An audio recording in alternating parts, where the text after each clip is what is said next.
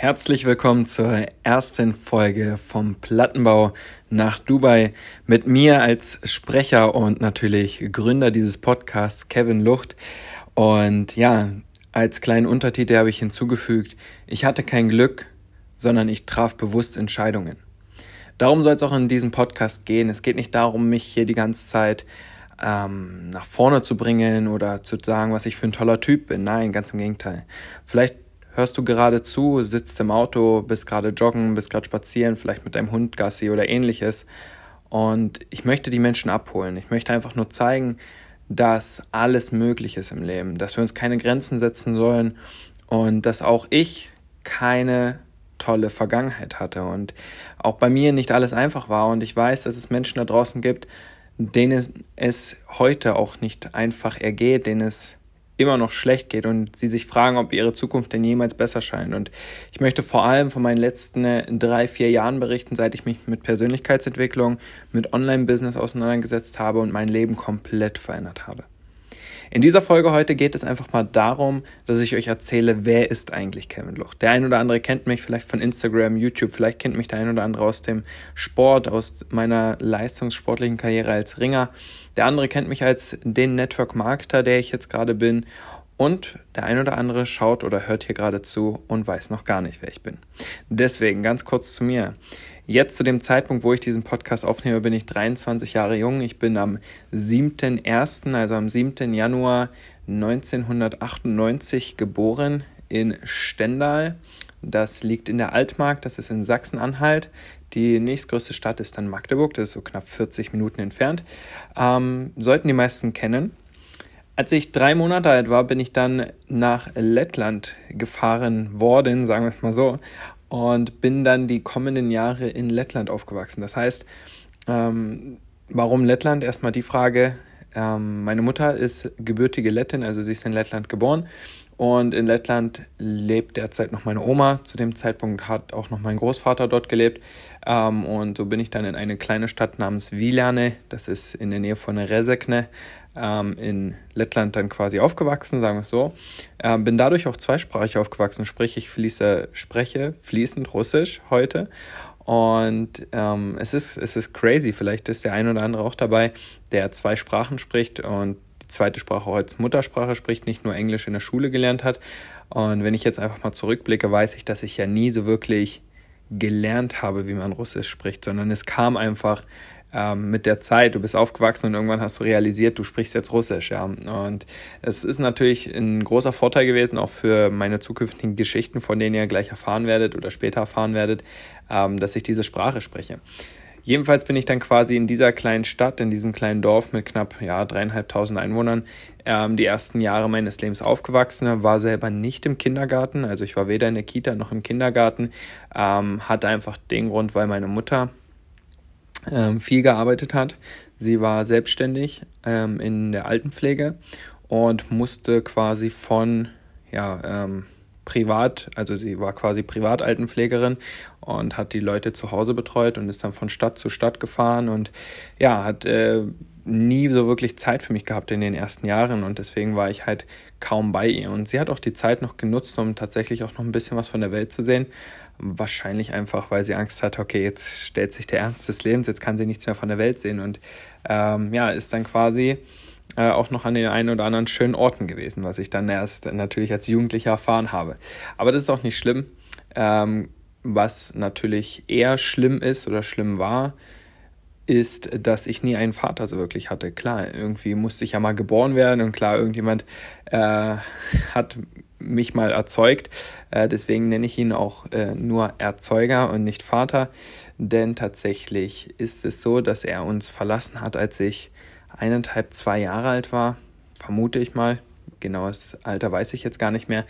Und ja, warum? Weil er einfach äh, spielsüchtig war, Alkoholiker war. Er hat uns, ja, oder meine Mutter mehr oder weniger in den Ruin getrieben, verrückt gemacht. Ähm, ich habe von Stories gehört, die mir meine Mutter erzählt hat. Da ist er in, mit einem Kinderwagen durch ein Netto gelaufen und hat halt äh, in den Kinderwagen dann quasi die Würstchen und Spaghettis reingepackt und ist dann halt rausgefahren, als wäre nichts gewesen. Und solche Sachen dann halt. Und ja, da war es halt nur eine Frage der Zeit, bis er uns verlassen hat. Und so habe ich meinen Vater persönlich nie kennengelernt, zumindest nicht, ja, wie gesagt, persönlich. Zumindest kann ich mich auch nicht an ihn erinnern. Später werdet ihr auch noch erfahren, äh, habe ich ihn dann mal auf Facebook getroffen und vor einiger Zeit habe ich jetzt auch meine Halbschwester kennengelernt. Ja, werde ich euch aber auch noch zu erzählen. Was ich damit sagen will, ich weiß, es gibt da draußen viele Menschen oder viele Kinder, viele, ja, jetzt vielleicht auch Jugendliche, die ähm, ja in einem Haushalt leben, wo die Eltern sich vielleicht getrennt haben, wo man vielleicht einen Elternteil gar nicht mehr kennt oder ähnliches. Und auch das zeigt irgendwo meiner Meinung nach, dass wir ja, stark sein müssen, dass wir dort einfach durchgehen müssen und da nicht zurückblicken dürfen. Ähm, aber wollen wir mal nicht sentimental werden, ja, gehen wir mal weiter in der Story, wo ich stehen geblieben bin. Also so, ich war dann die ersten paar Jahre in Lettland, bin zweisprachig aufgewachsen. Genau, mein Opa kam aus der Ukraine, äh, meine Mutter äh, ja, aus Lettland und meine Oma aus Russland, also leicht international. Ähm, ich bin dort auch getauft worden in Lettland als ja, russisch-orthodoxer. Das heißt, ich habe auch einen russisch-orthodoxen ähm, Namen, sagen wir es mal so. Dort heiße ich quasi in der Kirche immer Nikolai ja, oder kurz Kolja. Und ähm, ja, bin deswegen auch äh, gläubig und glaube auch an Gott. Muss aber ganz ehrlich gestehen, ich bin jetzt nicht der strenge religiöse Mensch, sagen wir es mal so. Einmal im Jahr in die Kirche gehen und ähm, ein Sonntagsgebet mitnehmen, das ist so das Standard, das ist so das, was ich mache. Aber ich bin mir auch sicher, dass es da oben eine Kraft gibt, sei es Gott, sei es was anderes, die dafür sorgt, wie unser Leben aussieht. Aber auch dazu werden wir später in diesem Podcast noch eingehen, weil mir viele verrückte Dinge passiert sind, wo ich mich frage, wie kann das sein? Okay, ähm, spulen wir mal ein bisschen vor. Ich bin dann quasi irgendwann wieder zurück nach Deutschland gekommen, als ich dann äh, das Alter dafür hatte, in die normale Schule zu gehen, also in die erste Klasse zu gehen. Und so bin ich dann quasi in die erste Klasse gegangen, auch in Stendal. Äh, Astrid Lindgren Grundschule hieß die quasi, war dort, ja, war alles super. Äh, habe meine ersten zwei Jahre dort verbracht. Dann hat sich die Schule gewechselt, äh, also die Grundschule hat dann dicht gemacht und wir sind auf eine andere Grundschule gegangen, immer noch in der gleichen Stadt.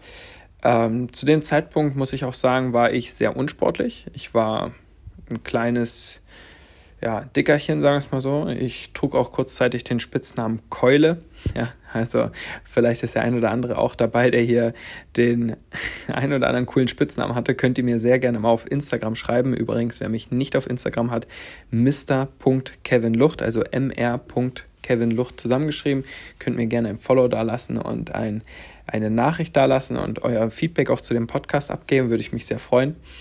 Ähm, und euren Spitznamen natürlich, den ihr vielleicht mal früher hattet. Genau, also ähm, ja, von Keule wurde dann natürlich äh, immer äh, gesprochen und gelacht und das hat auch einfach den Hintergrund, weil ich ein kleiner, moppliger Junge war. Und ich habe meine Zeit, die ersten vier Jahre in der Schule damit verbracht, ja, äh, ein bisschen der Rowdy zu sein. Ich habe immer so Leute rumgeschubst und habe dann halt äh, mich im Sandkasten geprügelt und so weiter und Schlammcatchen gespielt und was auch nicht alles.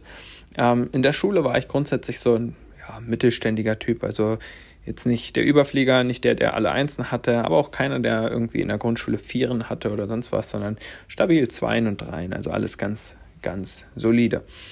Ähm, damals hat man sich ja noch nicht so viele Gedanken über die Schule oder ähnliches gemacht. Dann ging es irgendwann äh, um die Entscheidung, Sekundarschule, Realschule oder Gymnasium. Und meiner Mutter nach gab es nur Gymnasium. Also ich musste äh, ein Abitur machen. Das war ganz, ganz wichtig für meine Mutter. Und so bin ich dann äh, auch in der fünften Klasse aufs Winkelmann-Gymnasium in Stendal gegangen. Und ja, es war ein cooler Step, der erste Step, wo ich gesagt habe, okay, jetzt, jetzt wird es vielleicht ernst. Und ähm, ja, dann habe ich auch, wie alt ist man denn in der fünften Klasse? Elf, zwölf, weiß ich gar nicht, vielleicht wisst ihr es. Ähm, auf jeden Fall habe ich dann irgendwann den Kampfsport für mich entdeckt, weil ich an einem Punkt angekommen war, ich habe ja schon gesagt, erste bis vierte Klasse immer ganz schöner Rowdy gewesen, wo meine Mutter gesagt hat, okay, ähm, du brauchst einfach noch eine Beschäftigung, du brauchst noch irgendwas neben deinem, neben der Schule, du musst noch irgendwie ein Hobby haben und ähnliches. Ja, und ähm, so musste ich mich entscheiden. Und da kommen wir auch zu der spannenden Geschichte, wie ich eigentlich zum Ringen gekommen bin. Eigentlich wollte ich oder wäre ich damals zum ähm, zur Musikschule gegangen, weil meine Familie ist sehr musikalisch begabt. Äh, alle in meiner Familie spielen mindestens ein, ähm, ja, ein Instrument, die meisten Klavier tatsächlich. Ähm, ich habe auch in der dritten Klasse Geige gespielt. Frag mich nicht, warum ich das damals gemacht habe ähm, oder ob ich Spaß dran hatte. Es hat mich auf jeden Fall fertig gemacht, sodass ich tatsächlich nach eineinhalb Jahren in Tränen ausgebrochen bin beim Geigespielen und mich gefragt habe, äh, wie soll das Ganze funktionieren, weil das so anstrengend war. Und ja, so ging es dann weiter. Und ich habe mich damals dann für den Kampfsport entschieden, fürs Ringen, um es genau äh, zu detaillieren. Und zwar, wie kam es dazu? Wir hatten in unserem Winkelmann-Gymnasium eine Cafeteria. Das heißt, nicht die klassische Mensa, wo wir quasi essen gehen, sondern eine Cafeteria, wo du dir halt extra noch Essen kaufen konntest. Sowas wie, äh, hier, wie heißt sie das? Currywurst, King, King Currywurst. Wisst ihr, was ich meine? Was man in der Mikrowelle warm machen kann. Ähm, dann halt so ein Stand, wo du dir halt so Süßigkeiten holen konntest und so weiter und so fort. Und das war so die Cafeteria, nenne ich es mal. Und dort waren immer irgendwelche Flyer und dort war halt ein ziemlich simpler Flyer. Da war halt ein Ringer drauf und dann stand drauf, hast du zu viel Energie, willst du Raufen ringen lernen und dann komm gerne mal zum Probetraining. Ich habe mir den Flyer geschnappt, habe mir meinen besten Freund geschnappt. Mein Onkel war zu dem Zeitpunkt in Deutschland, also der ist aus Lettland nach Deutschland gekommen zu dem Zeitpunkt. Und wir haben uns die Fahrräder geschnappt und sind dann erstmal zu diesem Probetraining gefahren. Und das war von uns zu Hause, vom Plattenbau übrigens, wo wir gewohnt haben, in Stendal Süd. Also ihr könnt sehr gerne mal, wenn ihr euch fragt, in welchem Plattenbau ich gewohnt habe, mal bei Google einfach mal eingeben, Stendal Süd Plattenbau, dann seht ihr natürlich auch, wie das aussieht. Oder ihr schreibt mir gerne, dann schicke ich euch mal ein Bild zu. Heutzutage ist da alles zu, also da, da ist gar nichts mehr. Also der Plattenbau steht tatsächlich noch, aber es lebt kein Mensch mehr drin. Und ja, dann sind wir da hingefahren.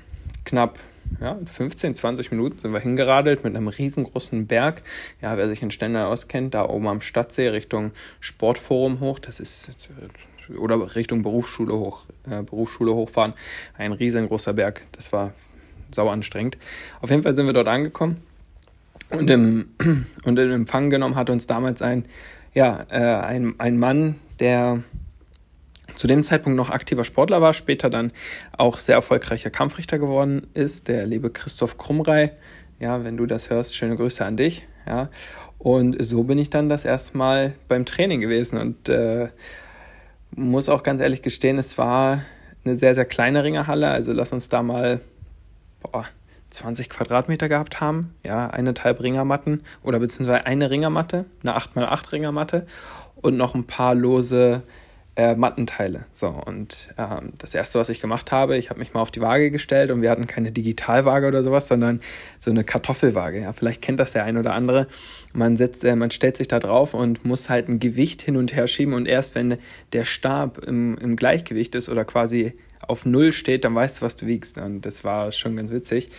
Ähm, ja, und dann habe ich das erstmal Ringertraining gehabt mit äh, Erwärmungsspiel, Brückenarbeit, Gelenke warm machen, ähm, die ersten Basics und so weiter. Da ging es noch gar nicht so ums Ringen oder Raufen oder ähnliches. Und es hat mich aber überzeugt und ich habe gesagt, okay, warum nicht nochmal kommen? Und so bin ich dann dreimal die Woche zum Training gegangen, Montag, Mittwoch, Freitag, wobei freitags tatsächlich immer das Training nicht im im Berufsschulzentrum war, wo wir hingefahren sind mit diesem riesengroßen Berg, sondern das Training war freitags immer in einer ähm, in der Sporthalle von meiner Schule, also von meinem Winkelmann-Gymnasium dort in der Sporthalle. Dort mussten wir tatsächlich auch jedes Mal vorm Training die Ringermatte aufbauen. Ja, wenn hier ein Ringer dabei ist, ich glaube, viele leben gerade den Luxus, dass sie zum Training gehen und die Ringermatte liegt immer da.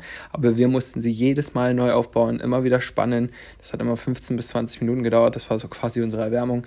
Und äh, das war auch das härteste Training, muss ich ganz ehrlich gestehen, freitags. Und das war auch schon der erste Punkt, wo ich sagen muss, Disziplin. Denn viele aus meiner Klasse sind freitags ja ins Wochenende gegangen und haben dann, ja, keine Ahnung, sind zum Beispiel an Wischer gefahren, an See gefahren, äh, waren campen oder was auch immer, was sie gemacht haben.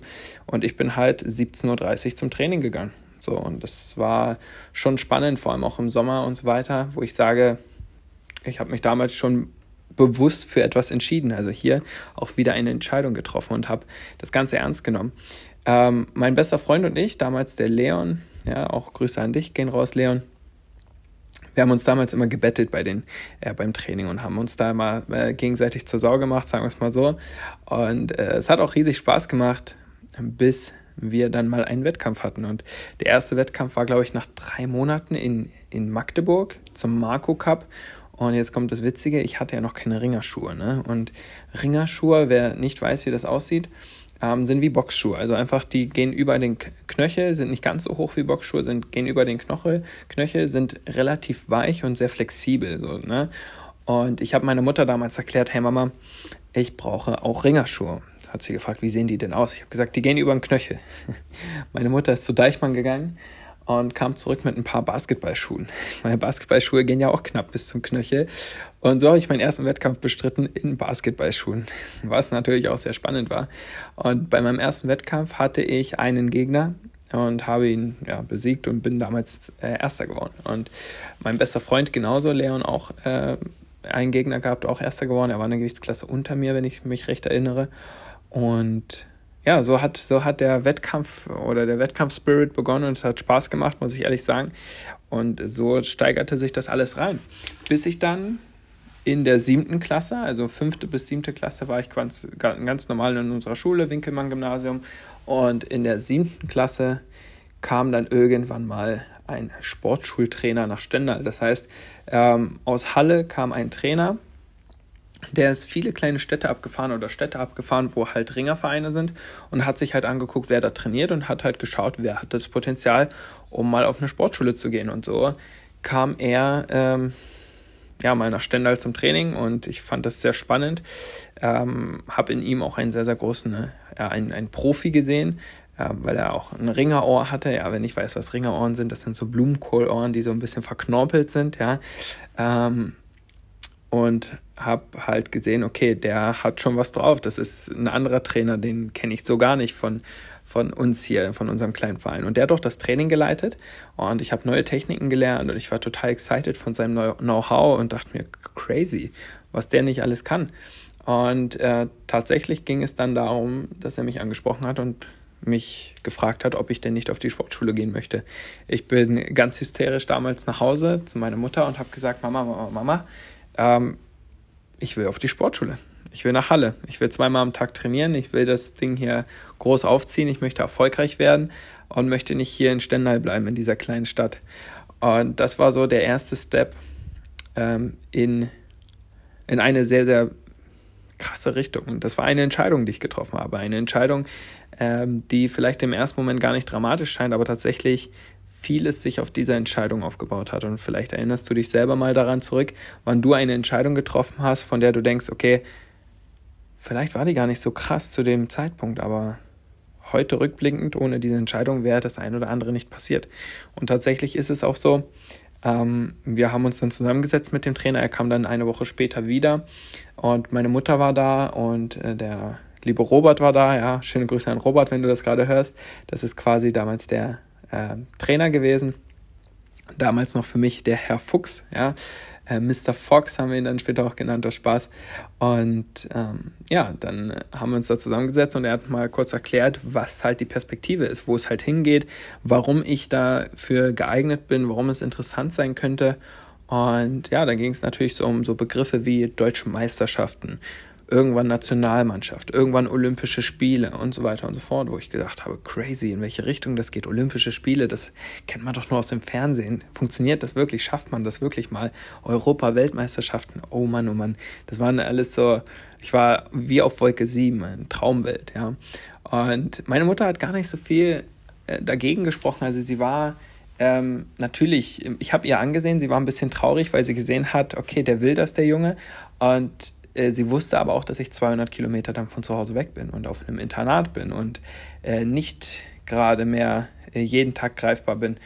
Und das habe ich ihr angesehen, dass ihr das nicht so gefällt, beziehungsweise dass sie da wahrscheinlich auch traurig war darüber.